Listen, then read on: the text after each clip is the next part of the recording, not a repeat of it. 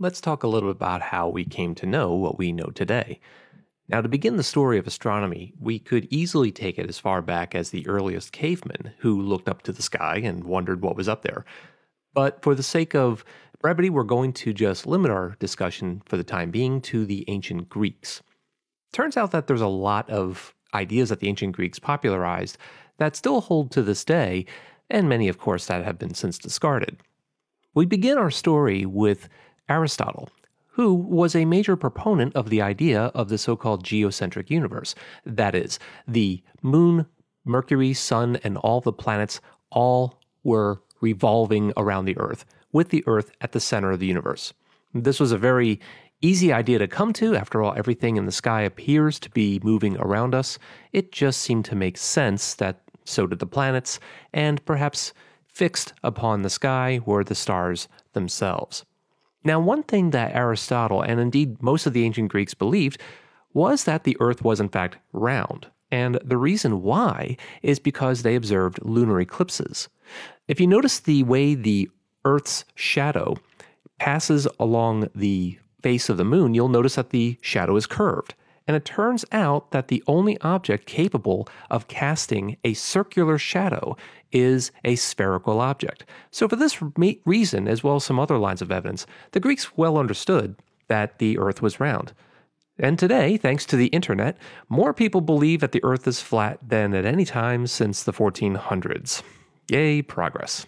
Anyway, it turns out, though, that the idea that the earth was at the center of the universe wasn't 100% shared among all Greek thinkers. Uh, Aristarchus of Samos, for example, uh, gave us the first known heliocentric model. In other words, he proposed that the sun was at the center of the cosmos and everything revolved around the sun. He published his ideas in something called On the Size and Distances, and he used lunar eclipses to work out the relative distances and sizes of the Earth, Sun, and Moon. He also proposed that the stars were distant suns and that the universe was vast. However, his idea that the sun might be at the center of the universe was largely rejected. The reasoning went something like this. If the stars were at varying distances from the sun, and if the sun were at the center of, well, what we now know today to be our solar system, and Earth were to be traveling around in an orbit, from one location, we should be able to look at a relatively nearby star and see its apparent image projected onto the background stars. And that means that six months later, we should be able to make a similar observation and see that same star, this time with its position shifted with respect to the background stars. So, this phenomenon is the phenomenon of parallax, and it's a phenomenon that you and I are familiar with all the time we have two eyes, and our brains work constantly to take the information from each eye and infer a distance to some object. And it's a useful thing for, well, not running into everything all the time. Well, what happened was that the Greeks decided to test this idea by enlisting their very best visually acute individuals. They even pulled soldiers from their ranks who specialized in scouting. And they looked at the brightest stars, hoping to detect a parallax. Unfortunately, no parallax could be detected, and therefore, the Greeks largely just gave up on the idea of heliocentrism in favor of geocentrism. Another Greek thinker was Eratosthenes of Cyrene. He actually made the first calculation of the Earth's circumference. And his calculation went something like this There was a column in the city of Alexandria, what is now modern day Egypt, there was also a well at Syene. And it turned out that the distance between the two was something about 5,000 stadia. Eratosthenes learned that the incoming sunlight on the day of the summer solstice, the sun would be directly overhead Syene. And that means that from the bottom of the well, the sun would be directly visible. At the same time, Eratosthenes learned that there was a shadow being cast at the column of Alexandria. So, invoking a little bit of simple geometry, Eratosthenes reasoned that, well, the shadow makes a seven degree angle. That means the sunlight is seven degrees tilted from the vertical at Alexandria. and therefore the opposite angle must also be 7 degrees. So, if we were to draw an imaginary line from both of these locations to the center of the Earth, that means that the angle should be there 7 degrees as well. Now, 7 degrees is equal to about a 50th of a circle. And since the distance between the two were 5,000 stadia, then 50 times 5,000 stadia gives you 250,000 stadia. Now, depending upon what the actual value of the stadia was relative to today's units, it turns out that Eratosthenes may have come very close to measuring the actual circumference, at worst within about 20%, but he may have done as well as 1%. So it's a remarkably accurate result using just some simple geometry and reasoning. This brings us to Hipparchus of Nicaea. His work involved making a detailed catalog of stars and also measuring the first brightness system, something that we call the apparent magnitude, and it's a system that we still use today, albeit with some modification. Hipparchus's magnitude system works something like this. As we see the sun set toward the late afternoon and early evening, the first stars come out and he assigned these stars magnitude 1. They were, after all, the brightest stars, and therefore they would be the first magnitude, the first stars seen after sunset. A little while later, more stars would come out, and so he assigned these magnitude 2 for the second brightest stars. As more stars emerged, they would be designated third magnitude, fourth, fifth, and so on until reaching about magnitude 6. Hipparchus not only cataloged the stars by their brightness, but he was very careful to measure their positions in the sky. And he did something else. He compared his measurements of the positions of stars to the ancient Babylonians and Mesopotamians. And he discovered something rather remarkable. Now, to explain this, I'd like to take a different perspective. Instead of viewing things from the Earth, let's go ahead and view things from an imaginary viewpoint south of the Earth's south pole. We're looking at a very wide angle view of the sky. We have the North Celestial Pole up to our top, and we have modern day Ursa Minor, and the bright star on the very end of the handle would be Polaris, our present day North Star. Now, in the lower left, we see the intersection of the celestial equator in red and the sun's path through the sky, the ecliptic in green, and to make things a little bit more visible for us, I chose a date when the sun happened to be located at the vernal equinox. So it looks like it's close to Pisces, but believe it or not, in Hipparchus's era, the vernal equinox was considered to be in Aries. Now, the reason why I show you this is because Hipparchus made very careful measurements of the positions of these stars. And when he compared his measurements to the measurements of the ancient Babylonians and Mesopotamians, he determined that their positions were a little bit different. In fact, every star in the sky was systematically shifted by a few degrees. And what Hipparchus was able to do was intuit that it wasn't that the sky was moving around, but rather that the earth itself must be wobbling like a top. And this wobbling is called precession. It turns out we now know today that the Earth has a 26,000 year precession cycle.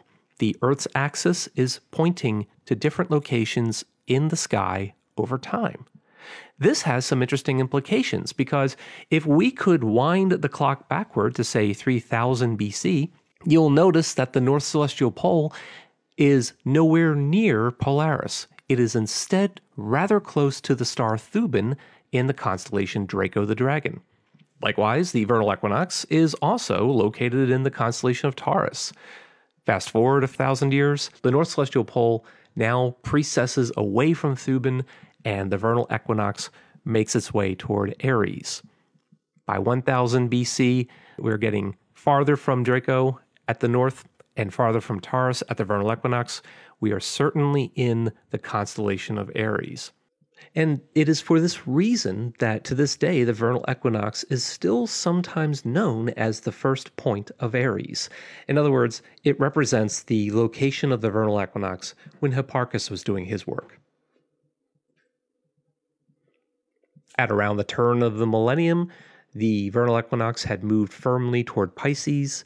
And if we continue to just move forward in time, you'll see that by 2000 or so, the North Celestial Pole was right almost exactly where Polaris is today.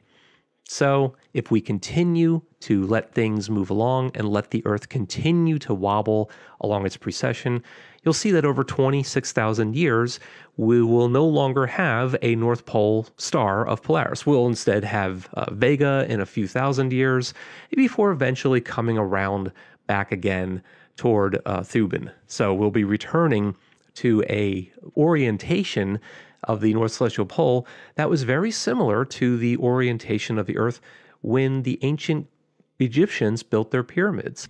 So, at the center of the pyramid are the king's burial chambers, and there are two air vents that are directed one on the left facing to the south and one on the right facing to the north. And the position and the angle of this air vent was carefully chosen such that looking through the air vent from inside the burial chamber would reveal the star Thuban. This was the North Star of the time that the pyramids were built. This way, the king could gaze upon the circumpolar stars and watch them revolve around uh, the North Star Thuban for all of eternity. This was a very sacred idea to the ancient Egyptians. So, what would that look like? Well, there's Thuban circled for us. This was the North Star of its day. And here we are in about 3000 before the Common Era.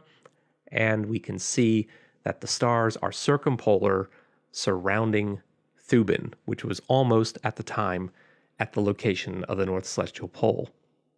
It turns out that most of the works of the ancient Greeks, Babylonians, and Mesopotamians were lost in the Great Fire of the library at Alexandria. However, Claudius Ptolemy was careful to compile much of that work and published his ideas in something called the Almagest, the greatest. In other words, he was paying tribute to the greats that had come before him. So he was able to popularize the idea of the geocentric model. Again, this was the prevailing idea of the ancient Greeks. It seemed to make the most sense despite a few dissenters. And it was also Ptolemy who gave the first explanation for something called retrograde motion. And this idea would dominate for over 1500 years, well into the next millennium. Let's talk a little bit about retrograde motion for a moment. Retrograde motion is simply the apparent shift in the position of the planets. So, given a planet's normal tendency, it will seem to go eastward or prograde but then once in a while, the planet will appear to backtrack. This is the retrograde motion before resuming its prograde motion once again. Now, for everything to rise in the east and set in the west, it would be perfectly reasonable to conclude that the Earth was at the center of the cosmos. But this retrograde motion was an anomaly. It did not make sense. So, in order to make the retrograde motion work, rather than having Mars in this example and all of the planets directly revolving around the Earth, Ptolemy introduced a new concept called the epicycle.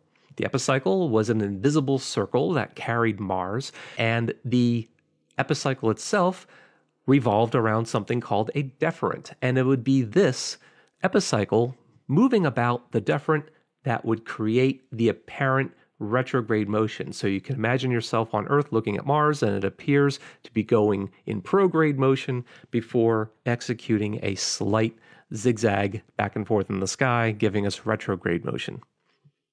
Now, this was a good first order approximation. But the problem, though, is that the epicycle that we see here just would not be accurate enough to predict when the next retrograde motions would be. To solve this problem, Ptolemy introduced a modification to his ideas.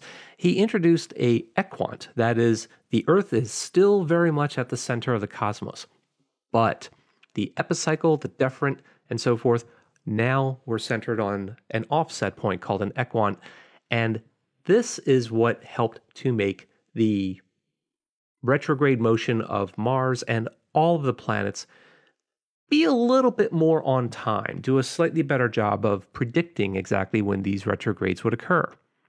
Even then, sometimes additional modifications would be required, not the least of which was adding an additional epicycle to the epicycle. And things got a little bit complex over time. And this was a major problem because while the epicycle model did an extremely good job of predicting retrograde motions for about 1500 years, it was at the same time a little bit messy and it allowed some people to begin to think maybe there were alternatives and maybe some of these ideas to the geocentric model should be revisited.